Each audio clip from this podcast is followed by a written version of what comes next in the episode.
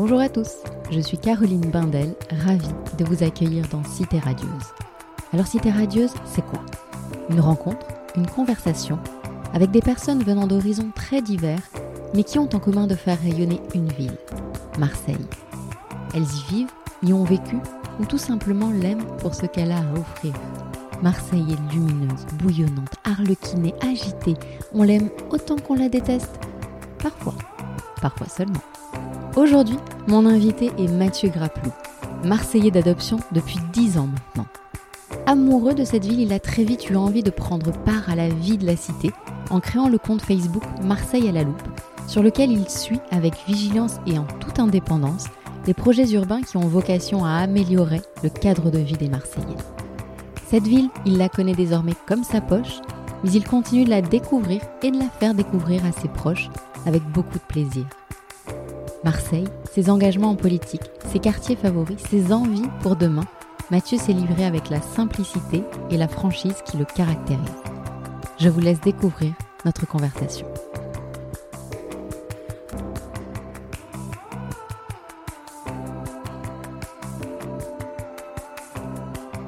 Mathieu, bonjour. Bonjour. Je suis très heureuse de te recevoir dans Cité Radieuse. Alors pour commencer, Mathieu, je vais te demander de te présenter, de nous donner ton Hein prénom, ton âge, de nous dire d'où tu viens et depuis Hein combien de temps tu vis à Marseille. Alors, je m'appelle Mathieu, j'ai 34 ans et je suis arrivé à Marseille il y a 10 ans maintenant, vraiment euh, pile poil 10 ans. Euh, après euh, être né à Roanne, donc pour ceux qui connaissent pas, c'est entre Lyon et Clermont-Ferrand. Et après avoir fait euh, des études, euh, notamment à Lyon, mais en voyageant beaucoup, euh, je suis allé à Toronto, Madrid, Boston. Donc voilà, j'ai pas mal bougé avant de poser mes valises ici. Alors justement, pourquoi avoir choisi Marseille pour poser tes valises après euh, Madrid, Toronto euh Ah, En fait, j'ai pas vraiment choisi la ville pour elle-même parce que je cherchais juste du travail. Mmh. Alors j'étais plutôt attiré par les villes du sud. J'avais envie de m'installer à Montpellier, Toulouse, euh, Marseille. Sauf si j'avais une super opportunité à Paris. Et j'ai trouvé un, un travail dans une ONG environnementale. Donc c'était un poste qui me, qui me faisait envie, euh, juste à côté de Marseille, à Aubagne. Et je suis arrivé ici en ne connaissant absolument rien de la ville. J'y étais passé une fois, je crois, parce que euh, avec mes parents, on allait, on allait en Corse en vacances euh, une fois ou deux l'été et on, on est passé par Marseille pour rentrer, puis on a pris directement l'autoroute en fait. Oui, on s'était posé la question en fait de, de- de visiter la ville et puis on s'est dit, on s'était dit peut-être une prochaine fois, mais pas cette fois-ci. Et j'avais vraiment rien vu de Marseille à part ce qu'on en montre euh, à la télé ou dans les séries, Plus belle la vie. euh. donc, les clichés donc quoi. Pas, donc pas le meilleur, oui, voilà. Pas ça. forcément. Alors, du coup, en arrivant, comment tu t'es approprié Marseille? Parce que moi, je me souviens d'un conseil d'un d'un rédac chef de l'époque qui m'avait dit que quand on arrive dans une ville, la meilleure euh, façon de la découvrir, c'est de prendre le métro et de s'arrêter à chaque station, finalement. C'était pas, c'était pas idiot. Euh, Mm. J'avoue ne pas l'avoir fait euh, à ce Mm. moment-là, mais c'est une bonne idée. Toi, t'as fait comment? J'ai pas forcément fait ça. Alors déjà, quand je suis arrivé, j'ai dû trouver très rapidement un appartement. J'avais cinq jours top chrono pour trouver un appartement parce que j'avais ma, ma chef à l'époque qui me, qui me prêtait euh, sympathiquement son appart, donc euh, j'avais une deadline. Et euh, c'est comme ça que j'ai au début découvert le centre-ville. C'est en, en sillonnant les, les quartiers où j'avais des visites à faire. Et, euh, j'ai choisi d'ailleurs un appart complètement au hasard dans un quartier que je connaissais pas, Saint-Charles. Je suis resté proche de la gare en fait. Euh, J'ai regardé autour de Balzans, Noailles, et c'est les premiers quartiers en fait que j'ai découverts. Après, si j'avais voulu découvrir la ville à travers le métro, j'aurais été limité parce que malheureusement, le métro à Marseille, euh, bon, à l'époque, ça allait de Bougainville jusqu'à Dromel, et puis un peu à l'est, mais euh, avec le métro, on va pas très loin, donc c'est un peu dommage de se limiter au métro. Donc au début, j'étais voilà, plutôt sur, euh, sur le centre-ville euh, parce que c'est là où je me suis installé, où j'ai posé mes valises. Et puis après, depuis 10 ans, j'ai eu l'occasion de, parcourir la ville en long, en large et en travers. J'ai pas encore tout vu. Ce week-end, j'ai découvert Saint-Marcel, où j'étais jamais allé, surtout les hauteurs de Saint-Marcel. Et je me rends compte que j'ai encore plein de super balades à faire, donc c'est super excitant en fait d'être ici depuis 10 ans et de se dire qu'il y a encore autant de choses à découvrir. Ouais, C'est ça. Tu as parlé du métro. La Mhm. façon dont tu en as parlé, Mhm. euh, ça, va, ça va nous amener euh, petit à petit vers euh, ton activité, donc Mhm. parallèlement à, ton, à ton job. Euh, je voudrais quand même juste qu'on dise un mot de là où on se trouve aujourd'hui, parce que donc depuis tu as déménagé, tu as trouvé un très joli petit nid dans Marseille, c'est très urbain. Tu en dis deux mots? Oui, alors j'ai, euh, après avoir vécu à Saint-Charles, déjà j'ai vécu à Noailles pendant 5 ans. Euh, c'est un quartier euh, que qui m'a beaucoup plu parce qu'il y avait cette vie en journée qui était incroyable. D'ailleurs, quand les gens euh, venaient me voir, j'étais toujours un peu inquiet, enfin les gens de l'extérieur qui venaient en visite, je me disais comment ils vont appréhender ce quartier? Parce qu'il est très populaire, il est parfois un peu sale, bruyant. Et en fait, les gens, ils adoraient. Ils adoraient débarquer chez moi à Noailles et ils étaient dépaysés en fait. Et en fait, c'est un quartier qui est devenu un peu bruyant la nuit aussi. Et là, j'arrivais plus à dormir, donc j'ai dit, il faut que je change de quartier. Et du coup, j'ai choisi le Kama, qui me correspond bien, parce que c'est vrai qu'on va pas se mentir, j'ai un profil un peu bobo, et c'est un quartier qui plaît euh, aux personnes euh, comme moi. Euh, pas loin de la plaine, cours Julien pour sortir, proche des transports en commun. Pour moi, c'est hyper important parce que j'ai le permis de conduire, mais j'ai pas de voiture à Marseille, donc je veux me déplacer en transport ou en vélo en priorité. Donc c'est un quartier qui est idéal pour moi. Et effectivement, j'ai trouvé un, un, super appartement où je me sens très très bien avec un petit extérieur en plus. Donc donc c'est chouette alors tu le disais, ça fait dix ans euh, que tu vis ici, donc on peut plus mm. te présenter comme un néo-marseillais. Hein, je sais pas. Des fois, je me, demande, est-ce qu'on est néo-marseillais à vie? Euh, Marseillais d'adoption, on va dire maintenant quand même. J'aime bien l'expression, mais des fois, j'ai l'impression que pour les Marseillais, je serais toujours néo-marseillais. C'est vrai? Je sais pas. Ça te renvoie ça? C'est une question que je me pose. Ouais. Mm. c'est vrai que pour les Marseillais, mm. euh, il faut être là depuis deux, trois générations, hein, sinon c'est pas, encore, pas encore gagné. non, Marseillais d'adoption, pourquoi je dis ça? Parce que tu connais cette ville mm. mieux, que, mieux que beaucoup de Marseillais, justement. Euh, à quel moment tu as eu envie de t'impliquer à ce point euh, dans cette ville mm. en créant donc la page Facebook qui fait que je suis là aujourd'hui mm. face à toi, hein, bien sûr, qui s'appelle Marseille à la loupe. Mm-hmm. Euh, c'est un engagement citoyen au départ. Pourquoi, pourquoi cette envie de t'impliquer à ce point? Ça a été hyper rapide en fait parce que j'ai lancé la page en 2012, fin 2012, et je suis arrivé en 2011. donc euh, un an après. Un an après. Euh, alors je suis arrivé dans un contexte où vraiment euh, c'était passionnant de, de, découvrir Marseille parce que il y avait des gros projets qui sortaient de terre. Il y avait le Mucem qui était en construction quand je suis arrivé, la Villa Méditerranée aussi. Il y avait la les voûtes de la Major qui étaient en rénovation, le vieux port qui était en train d'être qualifié, enfin tous les lieux les plus emblématiques centre-ville ou proche du centre-ville étaient euh, en pleine métamorphose. Donc euh, euh, moi j'ai découvert une ville qui était en train de se transformer à, vitesse grand V. Donc ça m'a donné envie de faire des photos de ce qui se passait pour voir comment c'était avant, pendant et puis surtout pour montrer l'après. Et ces photos, je les partageais avec, euh, avec des gens qui ne vivaient pas forcément ici, parce que mes amis, euh, au début j'avais très peu d'amis marseillais, donc euh, ils me suivaient sur Facebook, etc. Mais ça les intéressait qu'à moitié. En fait, je me suis dit non, mais ces photos, j'ai envie de les partager avec ceux qui vivent là, comme moi, quoi, avec les habitants. Donc, quoi de mieux que d'avoir une page Facebook, à l'époque en tout cas, même si aujourd'hui il y, y, a plein d'autres réseaux sociaux qui se sont développés. Et, c'est comme ça que j'ai lancé la page. Alors c'était pas que pour montrer les, grands projets, c'était aussi pour euh, partager quelques agacements. Au début, je montrais beaucoup les, les, qui étaient arrachés parce que ça me choquait de voir autant de mobilier urbain euh, euh, abîmé ou vandalisé. J'avais jamais vu ça ou très peu à Lyon où j'ai vécu avant ou même dans les grandes villes dont j'ai parlé précédemment. Donc euh, voilà, au début c'était pour montrer les grands projets, la métamorphose de l'espace public notamment, et puis, euh, et puis les pistes d'amélioration et les choses qui m'agaçaient. Et beaucoup de gens se sont reconnus dans, dans mes histoires, en fait, dans les posts que j'ai partagés. Est-ce que tu penses que ça, tu l'aurais fait ailleurs qu'ici Non. Alors peut-être que ça aurait pu arriver ailleurs, mais en tout cas à Lyon, jamais je me suis posé la moindre question sur l'urbanisme. Pour moi, tout était euh, évident, normal, acquis. Alors il y a toujours des, lignes de tramway ou de métro à, agrandir, à allonger. Euh, il y a toujours... Euh, alors je, retourne peu à Lyon, mais je sais qu'ils ont fait pas mal de choses pour les vélos. Donc il y a plein de pistes cyclables sans doute à Lyon aujourd'hui qu'il n'y avait pas à l'époque quand j'y vivais. Mais je m'étais jamais dit à Lyon, l'état de l'espace public est catastrophique, il faut qu'on fasse quelque chose. Il y avait juste quelques angles d'amélioration possibles. À Marseille, quand je suis arrivé, effectivement, je suis tombé amoureux de la ville. Mais en même temps, je me suis dit, mais c'est pas possible qu'elle soit dans cet état-là. Qu'est-ce qui s'est passé quoi? Moi, ça m'a choqué. Donc, j'ai eu envie d'en parler. C'était ta façon à toi d'agir pour que ça aille dans, le bon sens. Donc, tu le disais, tu suivais euh, les projets menés par la ville. On resitue quand même, on est à un an de la capitale européenne de la culture. Donc, c'est aussi pour ça qu'il y avait une accélération euh, à, ce moment-là. Tu pointes du doigt les problèmes de voirie. Hum. Tu te réjouis aussi hein, de ceux qui avancent bien. Hein. ce n'est pas que négatif, évidemment. Euh, quel accueil as-tu reçu euh, au tout début. Et parce qu'aujourd'hui, on parle d'une communauté de plus de 34 000 personnes, quand même. C'est devenu participatif aussi. Au, au, départ, comment ça s'est passé?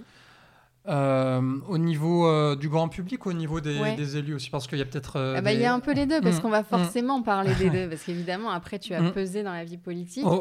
Euh, au, au, début, j'avais pas l'intention tout de suite de peser sur, euh, sur les débats. Je me suis pas dit euh, mes posts vont avoir un impact dans le débat public. Ça aurait été un peu prétentieux. Enfin, j'avais 100 euh, followers, puis 200. À chaque fois que je franchissais un palier, 100, 200, 500, 1000, j'étais super content. Je me disais qu'il y avait plein de gens qui suivaient ce que je racontais, donc ça me boostait.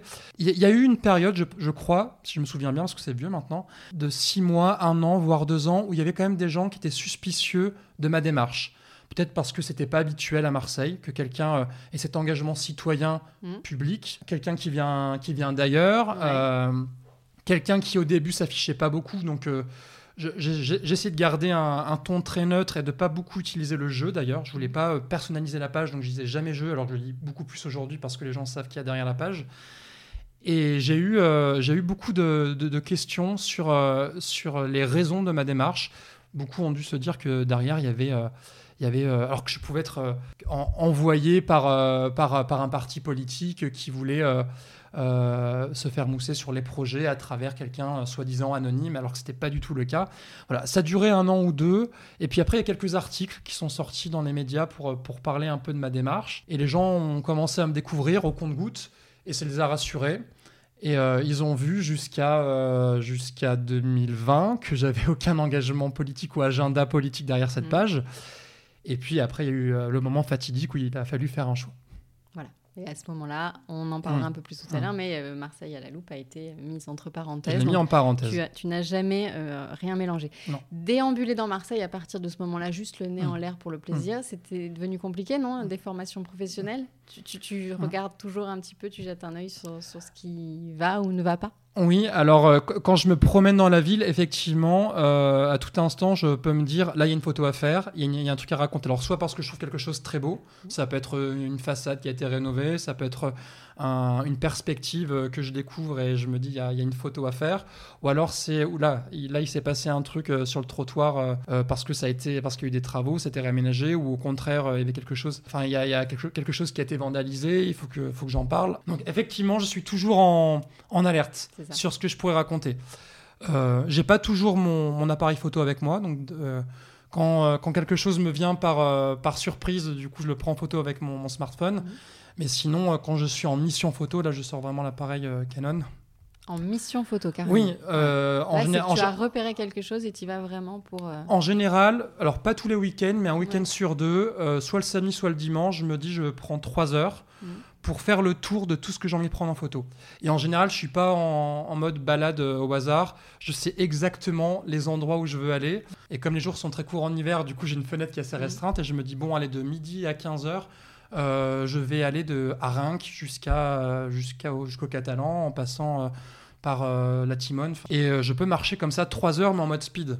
C'est pas une vraie balade, c'est plutôt c'est pour ça que je parle de mission, c'est que il y, a, y, a beaucoup de gens sur la page qui me, qui me disent venez prendre une photo en bas de chez moi parce qu'il s'est passé ça. Alors à chaque fois je me dis est-ce que ça vaut le coup d'y aller? Est-ce que vraiment il y a un truc à raconter? Mais je le note. Et, et voilà, j'arrive le samedi, le dimanche et je me suis fait mon, mon, parcours un peu dans ma tête et, et j'y vais. C'est en ça que c'est devenu participatif, c'est qu'aujourd'hui, les gens euh, te soumettent des, des, des idées de, mmh. photos, des choses qui vont, des choses qui ne vont pas, voilà. Toutes les semaines, je reçois des, des messages euh, privés euh, avec des, des, Alors, soit on m'envoie des photos et je vois si elles sont utilisables, mais c'est assez rare. Les trois quarts du temps, tu vas quand même vérifier par toi-même? Alors il y a deux choses. Soit la photo est pas de bonne qualité, je me dis mmh. je préfère la faire moi-même, elle sera plus jolie. Parce que même quand je montre quelque chose qui va pas, j'aime bien faire une photo esthétique. Mmh. Donc souvent, je me déplace quand même pour faire la photo moi-même. Et puis, euh, il y a des fois où euh, l'histoire qu'on me raconte est un peu compliquée. Et je me dis, il faut, que je me faut que je me rende compte par moi-même de la situation sur place pour pas raconter n'importe quoi. Ça m'est arrivé de publier des choses et de le regretter après en me disant, j'avais une information qui était partielle, j'aurais dû mieux recouper les infos avant. Soit en posant des questions aux personnes concernées, soit en allant vérifier sur place. Donc ça te prend quand même énormément de temps, ça, parce que tu travailles, donc la semaine, tu mmh. bosses. Ça, c'est cet engagement citoyen euh, en parallèle de cette activité professionnelle. J'ai calculé que ça me prenait euh, environ 20 à 25 heures par semaine. Alors peut-être que, ça, peut que c'est de la fourchette haute, euh, on va dire entre 15 et, 25 heures.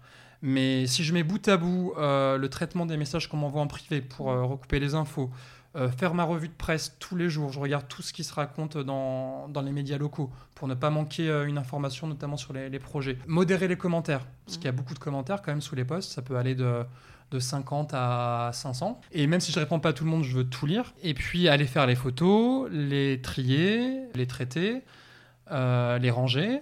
Et puis après, préparer le rédactionnel. Non, ça prend du temps. Ça prend 15 à 25 heures. Il y a encore une envie très forte, jamais de, de lassitude ou d'envie d'envoyer de, ça en l'air en disant bon, voilà, j'ai fait, fait le job, mhm. j'ai fait ce qu'il fallait. je me suis posé la question de revenir ou pas après la, parenthèse des municipales et en fait ça me démangeait. Quand je, quand je suis revenu, ça m'a ça m'a fait du bien au début de relancer la page parce qu'en plus, euh, on est comment dire en plein dans les travaux du centre-ville en début d'année 2020. Donc euh, pendant, pendant les élections, il y a eu quand même pas mal de, choses qui ont bougé en termes d'espace public euh, à proximité du vieux port. Et moi, ça me démangeait d'aller faire des photos et de les partager parce que c'était vraiment le but de la page depuis le début, c'était de montrer comment la ville pouvait s'améliorer en, repensant l'espace public. Et là, on était vraiment sur des quartiers emblématiques j'avais plein d'idées de photos à faire, donc euh, j'étais un peu frustré. Et du coup, j'étais très excité en juillet de pouvoir euh, euh, les partager, ces photos, quand je suis revenu. Et puis après, j'ai eu quelques mois, j'avoue, où j'ai eu du mal à retrouver mon, ma dynamique, mon rythme, parce qu'il y a eu cette parenthèse, parce que je savais plus par quel angle aborder mes critiques aussi, parce qu'il y a des nouvelles équipes qui sont arrivées, alors notamment à la ville, mais aussi à la métropole, il y a eu un mmh. renouvellement. Euh, des gens qui sont en responsabilité. Et, moi, j'aime pas critiquer euh, de manière gratuite ou injuste, en tout cas. Et je, voulais leur donner du temps, en fait, de s'installer pendant quelques mois avant de repointer du doigt les problèmes. Donc il y a eu une période où j'étais un peu moins incisif mhm. jusqu'à jusqu'au début de cette année. Et je pense que du coup, les gens l'ont ressenti. Et euh, ils ont eu le sentiment peut-être que je revenais que pour leur montrer des jolies photos. Mhm. Alors c'est bien aussi, mais je pense que ça en a ennuyé certains. Et là, voilà, ça fait déjà. Euh, là, tu te dis, c'est bon, ils sont, ils mois qui sont en place. Je recommence à être un peu plus incisif. et puis en même temps, ils ont eu le temps depuis euh, de, de, de, peaufiner des projets. Là, il y a des annonces de projets euh, un peu en pagaille en ce moment, donc j'ai de quoi faire en termes d'actu. Donc ça me permet de, aussi d'avoir de quoi traiter. Oui, parce que tout ça, c'est parti euh, d'une initiative citoyenne, hein, on le disait, mais très vite, tu as pesé euh, dans les décisions, dans cet univers politique. D'ailleurs, les politiques de tous bords t'ont approché, ont cherché parfois à te, à te récupérer. Tu es toujours resté euh, à, bonne distance. Jusqu'au municipal de 2020, tu le disais, mmh. où tu as fait le choix de t'engager donc avec LREM. Mmh. Qu'est-ce que tu retiens de cette expérience politique? Qui t'a obligé du coup à mettre mmh. euh, Marseille à la loupe euh, entre parenthèses. Est-ce que finalement, tu te dis pas que toute cette expérience de Marseille à la loupe, cet investissement très fort, hein, qui est quand même euh, rare, voire unique dans cette ville, c'était pas pour se rapprocher de cette envie de faire de la politique? Non. Non, parce que j'ai toujours été très intéressé par la politique et je la suis assidûment, que ce soit au niveau local ou national. Mais vraiment, alors je ne sais pas si les gens me croient quand je le dis, mais c'est pas une obsession pour moi d'être élu. Quand je vois d'ailleurs euh, mes amis qui ont été élus, notamment avec le printemps marseillais, euh, je vois que ça leur prend un temps fou, que c'est souvent ingrat, que c'est un monde aussi qui est, euh, qui est très difficile. Il faut, faut, avoir une carapace et savoir faire abstraction de certaines choses. Moi, je suis quelqu'un d'assez sensible, donc c'est pas forcément un monde qui est fait pour moi. Et si je me suis engagé là, c'est parce que c'était pour Marseille. Je me suis, alors peut-être que c'est prétentieux, mais je me suis senti investi d'une mission je me suis dit, ça fait euh, huit ans euh, que tu euh, parles de tout ce qui va pas, tout ce qui va bien aussi, mais tout ce qui va pas. Et peut-être qu'il faut passer à l'étape d'après. Donc j'ai senti que le moment était venu, en plus dans une élection qui allait ressembler à aucune autre, avec un, énorme renouvellement des visages qui étaient possibles et du coup des pratiques. Et, je me suis dit, cette élection, elle va être historique et on me propose de prendre ma part. Et si je le, si le fais pas, je vais le regretter. Aujourd'hui, j'ai aucun regret de l'avoir fait. Mhm. Si je l'avais pas fait, j'aurais regretté de ne pas avoir essayé. Et même si aujourd'hui je suis pas élu, j'ai quand même le sentiment d'avoir euh, participé, euh, comment dire, à, l'histoire qui, s'est déroulée en fait, à ma petite mesure. Mais voilà, j'ai le sentiment d'avoir participé à ce qui s'est passé et vraiment j'ai aucun regret. Ma, ma seule peur, c'est de jamais pouvoir recommencer Marseille à la loupe. Je m'étais dit bon, imaginons que que tu sois pas élu, ce qui a été le cas, et que tu veuilles reprendre la page, est-ce que les gens accepteront que tu reprennes la page? Est-ce que ton image aura été abîmée? J'ai eu très peur. Et, honnêtement, au moment où j'ai arrêté la, page, donc c'était en janvier 2020, euh, comme j'étais tête de liste, je, pensais que j'allais euh, sans doute être élu. Donc je me suis dit, bon, il y a quand même peut-être 60-70% euh, de chances que tu sois élu. Donc tu pourras jamais reprendre la page. Et quand j'ai annoncé la fin de Marseille à la loupe en janvier, ça m'a vraiment pris euh, au trip parce que parce que j'ai fait une vraie annonce d'adieu, quoi. Enfin, j'ai même versé ma larme. Enfin, j'ai pas dans la vidéo que j'ai postée, mais quand je l'ai préparée, ça m'a pris au trip parce que pour moi, c'était un, un adieu pour, pour de vrai. À aucun moment, tu n'as imaginé euh, passer le relais? Non, il y a plein de gens qui m'ont proposé euh, qu'on anime la page à deux, ou que je passe le, le relais euh, si jamais je voulais l'arrêter, ou pendant les municipales. Et mais en fait, c'est mon bébé, quoi. il y a, comment dire, il y a un style photographique, enfin, photographique. Je suis pas photographe, je suis un photographe amateur, donc c'est pas des, peut-être pas forcément des photos exposables, j'en sais rien, mais mais il y a ma touche photographique et puis dans le rédactionnel, il y a aussi un style euh, bienveillant. Euh, avec un équilibre entre les bonnes nouvelles, les mauvaises nouvelles, la critique, etc. Avec un peu d'humour de temps en temps. Donc euh, tout ça, pour l'instant, ça m'appartient, c'est moi. Et j'ai vraiment du mal à, m'imaginer le remettre entre les mains de quelqu'un d'autre. C'est peut-être égoïste, j'en sais rien, mais j'ai du mal. C'est ton bébé. Donc malgré euh, les points négatifs là que, mm. tu, que tu relèves parfois, on sent quand mm. même que cette ville, tu l'aimes. Tu disais tout à l'heure mm. carrément que tu en étais tombé amoureux quand tu es arrivé. Tu la recommandes autour de toi? Oui, alors je ne sais pas si je devrais dire ça parce que je sais qu'il y, a plein de gens qui ont peur de voir débarquer euh, plein de néo-marseillais et que les Marseillais soient envahis de gens venus d'ailleurs. Euh, mais j'ai un rapport moi qui est quasiment peut-être amoureux euh, par rapport à cette ville parce qu'il y a un, côté irrationnel en fait. Quand on aime quelqu'un, alors surtout peut-être au début de la relation, on a tendance à zapper les défauts et, euh, à se focaliser sur, euh, sur ce qui nous plaît. Il y a plein de choses qui m'agacent forcément à Marseille je le, je le, relais sur ma page. Mais les choses qui me, qui me fascinent, qui me donnent du bonheur sont tellement plus importantes que, que du coup ça prend le dessus. Et là où je pense que je suis peut-être devenu assez marseillais, c'est que j'ai beaucoup de facilité à critiquer cette ville quand je parle avec des gens qui vivent ici, parce qu'il y a plein de choses à critiquer.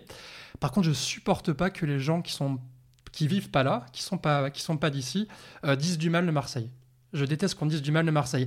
Et là, ça me donne juste envie de défendre euh, Marseille, alors euh, en mettant en avant toutes ses richesses en fait. Et, et c'est vrai que quand je parle de Marseille aux gens qui sont à Lyon, à Paris, à Bordeaux, etc., j'en parle en bien parce que je me sens aussi un peu ambassadeur, quoi. Je me sens euh, ambassadeur de, Marseille à l'extérieur de Marseille. Sacré ambassadeur. Mais, et tu as raison, c'est très marseillais ça. Mm. C'est-à-dire que les Marseillais mm. peuvent critiquer la mm. ville, en revanche, ne supporte pas. Mais je comprends ce sentiment, je le, partage sincèrement. Euh, je peux passer des heures à critiquer Marseille avec les gens qui sont nés ici ou qui se sont installés ici depuis longtemps. Euh, les gens qui viennent d'arriver et qui critiquent, ça, ça me, ça me chagrine, parce que je me dis, bon... Et puis en même temps, c'est un échec, en fait. Je me dis, ils ont été attirés par l'image qu'on a donnée de Marseille à l'extérieur, ils découvrent la réalité qui est un peu rude, et ils repartent. Il y en a plein qui repartent. Et en quoi elle est rude, la réalité? Parce que euh, quand on vit ici, euh, c'est pas la même chose que voir la carte postale de loin en fait. Il y a les transports en commun qui, euh, enfin le réseau qui est euh, qui est faible, on va dire en termes de couverture, donc on passe beaucoup de temps à galérer dans les bouchons. Euh, ceux qui se déplacent en vélo euh, se rendent compte qu'il n'y a pas beaucoup de pistes cyclables potables. Au niveau des, écoles, euh, les parents savent que ça peut être régulièrement la galère. La, saleté, enfin, je pourrais citer plein de choses, mais je pense qu'au quotidien, peut-être que effectivement ces aspects négatifs peuvent prendre le dessus et, peuvent, peuvent abîmer la, carte postale.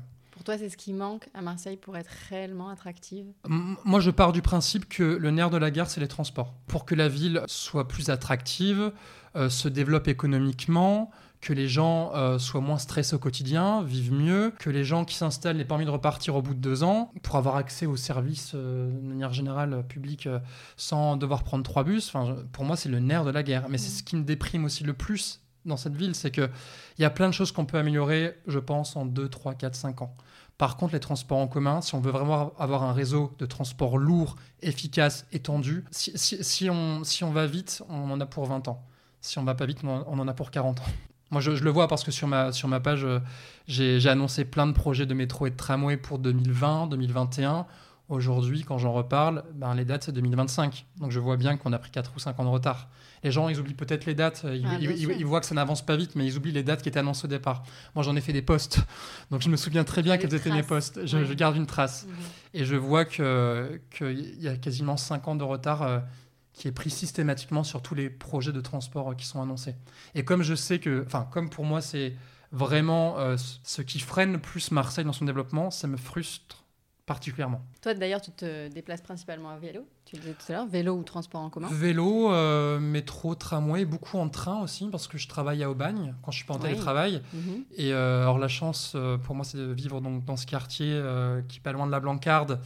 Donc, La gare ouais, voilà, la gare de la Blancarde pour aller à Aubagne, c'est hyper pratique. Mhm. J'y suis en 10-15 minutes. Donc je suis un vrai métropolitain. Je Oui, suis pas que marseillais.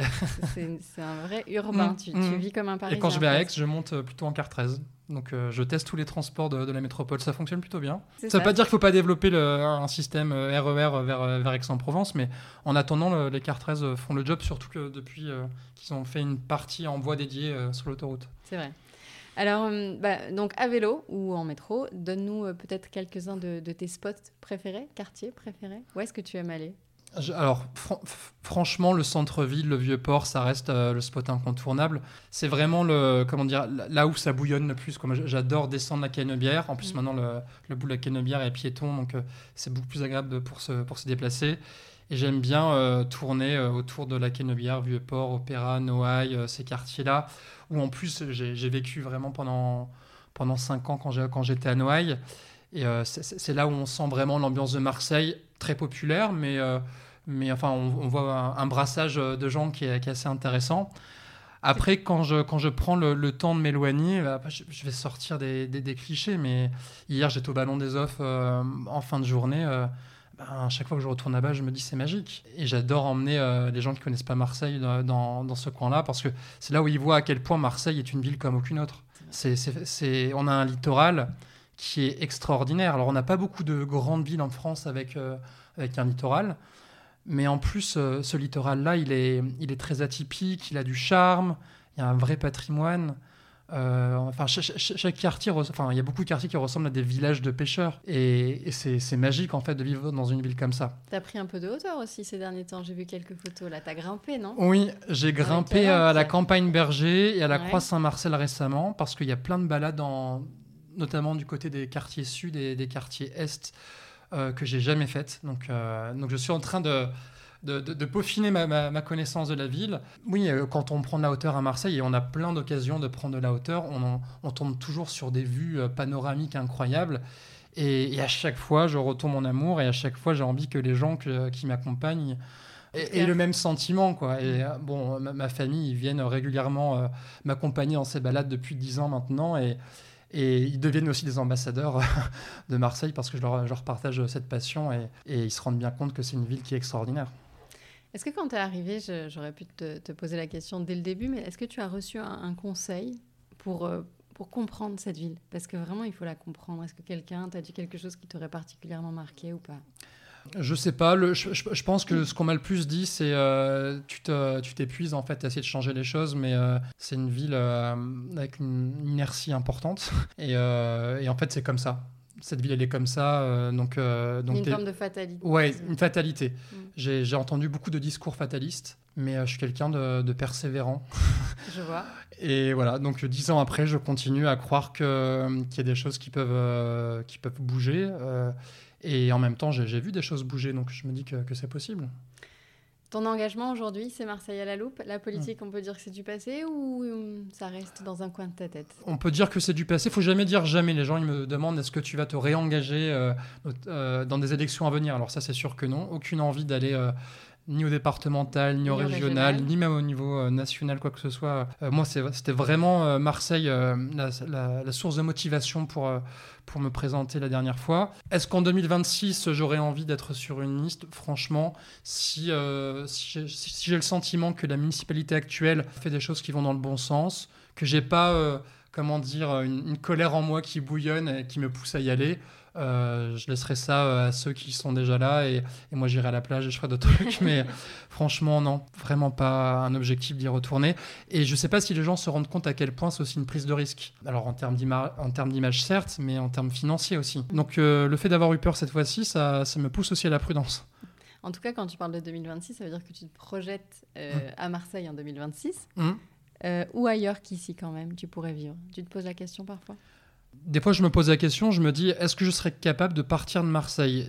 Rien que l'idée, ça me fait monter les larmes aux yeux, parce que je, sais que si ça devait arriver, j'ai mis tellement euh, d'implications émotionnelles dans, dans cette ville que ça serait un déchirement. Mais même mon appartement, là, on parle de, de, de, chez moi, et, et euh, quitter cet appartement, euh, maintenant que j'y suis hyper attaché, euh, j'ai du mal à, l'imaginer. Alors, je partirai peut-être un jour de cet appart, mais de Marseille, j'ai du mal à l'envisager. Après, encore une fois, il faut jamais dire jamais.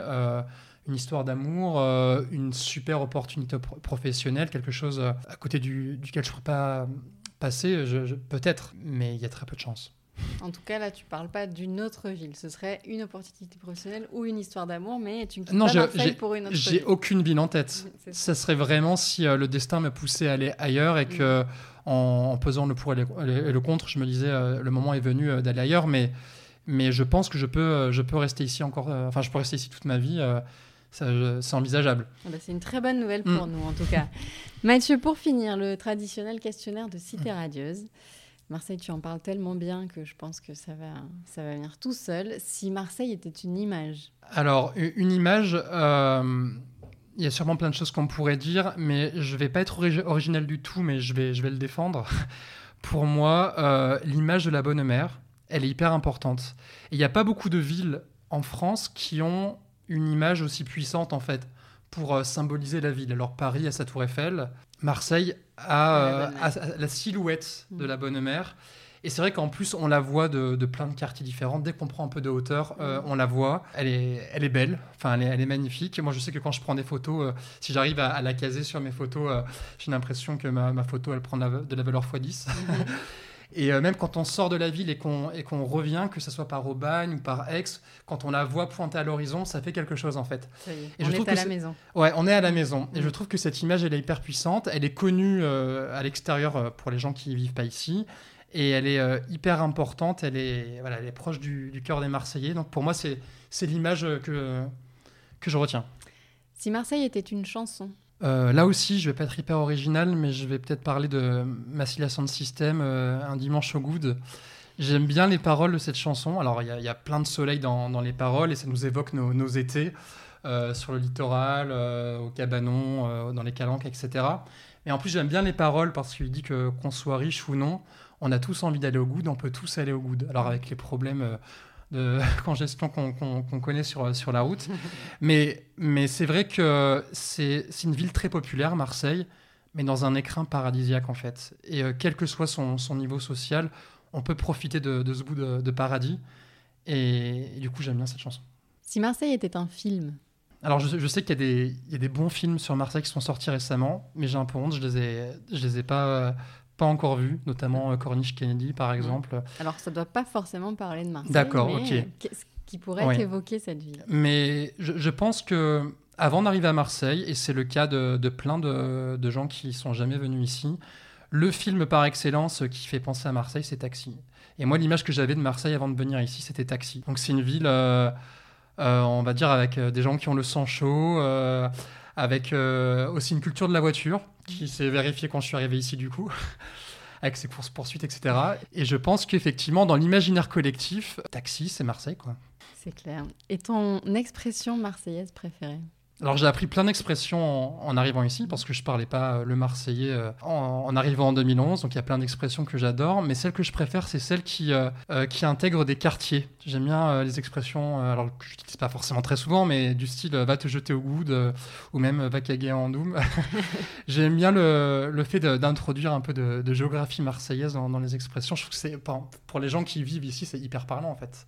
Comment on pourrait expliquer à celles et ceux qui nous écoutent Va te jeter au goût. Quand on dit ça, c'est que vraiment, normalement, ben, on est un peu énervé. Les deux que je viens d'évoquer, c'est va, va, te faire foutre. Hein. Ouais. Mais, mais, quand on dit ça, alors, euh, enfin, c'est faut être énervé déjà. Oui, c'est ça. Hum, mais je le, je le, vois souvent passer quand même, hein, sur, euh, notamment sur Twitter. Euh, des fois, quand ça monte un peu en pression, c'est une expression qui peut sortir. C'est ce qui te plaît, mais tu les utilises pas forcément. En tout cas, t'as pas pris l'accent. Non, pas trop, non. Non, non. j'ai un accent neutre, non. C'est ça. Écoute Mathieu, merci beaucoup de m'avoir accordé un peu de ton temps. Je suis ravie euh, de t'avoir enfin euh, eu au micro de, Cité Radieuse. Merci de faire avancer les choses euh, à Marseille dans le bon sens. Voilà, merci d'être tombé amoureux de cette ville et de faire autant pour elle. Et bah, bonne continuation à Marseille à la loupe. merci beaucoup, merci pour ce podcast. C'était un, un plaisir de répondre aux questions. Alors à très bientôt. À bientôt. Salut Mathieu.